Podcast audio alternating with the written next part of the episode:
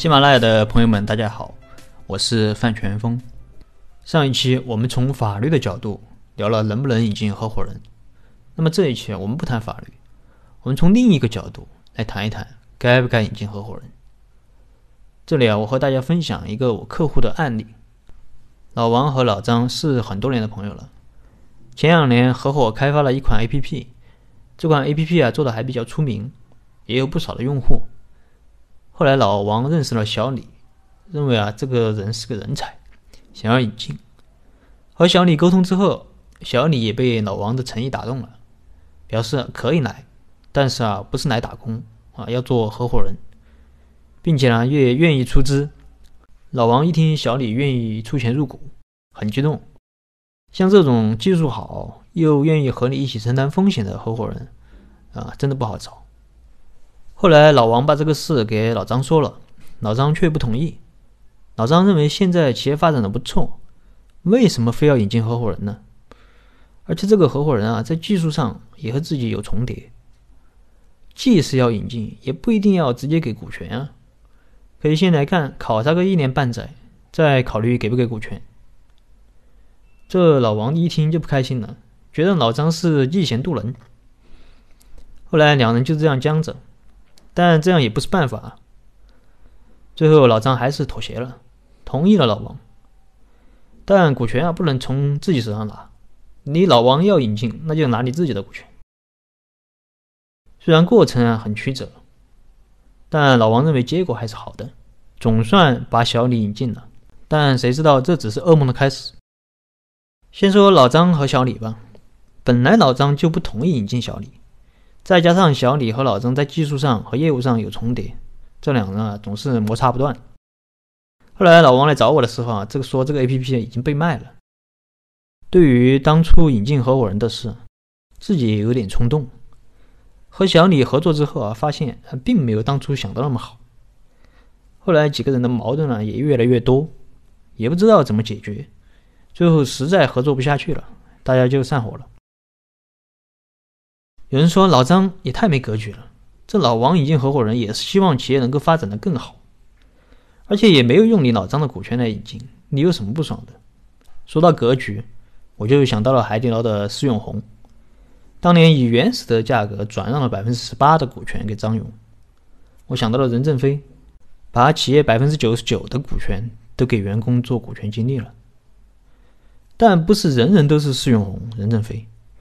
有这么大格局的人毕竟是少数，对于我们普通人来说，格局小一点，这都是很正常的。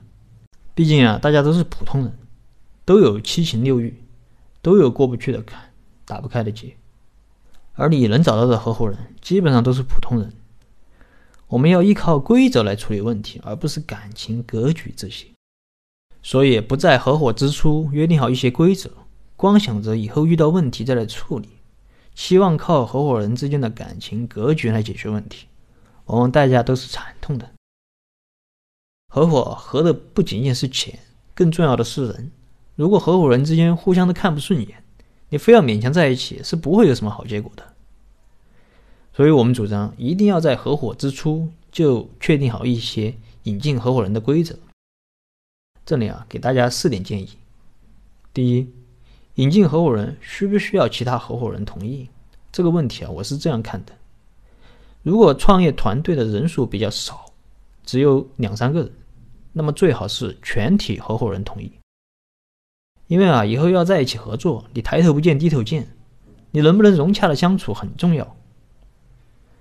如果创业团队的人数很多，那么这个时候可以搞个少数服从多数的投票机制，最好是绝对多数。什么叫绝对多数？就是三分之二、四分之三这些。因为这个人一多，你想搞绝对的民主啊，可能效果不会太好，有时候甚至会适得其反。另外，投票最好是按照人头来表决，这也是企业人和性的一种体现。就像阿里巴巴的湖畔合伙人制度，就是按照人头来表决的。对这个制度有兴趣的，可以在我的公众号里面回复“阿里”。即可查看阿里的合伙人制度。第二，引进合伙人到底是增资扩股还是股权转让，或者是其他的方式，比如说期权池、持股平台这些，最好是提前约定好。第三，专业上最好是互补的，不要重叠。第四，可以规定一个新合伙人的试用期，这个试用期不是劳动合同的试用期啊，是成为股东的试用期，可以是半年或者一年，特别是在其他合伙人不同意，但老大又非要引进的时候，一定要设一个考察期。考察期满，合伙人之间再来投一次票。最终决定是否给这个合伙人股权。那么今天啊，主要就和大家分享了我们到底该不该引进合伙人，也希望对大家有所帮助。那么今天的分享就到这儿，如果你有疑问，可以跟我留言或者添加我的微信，我们再深入沟通。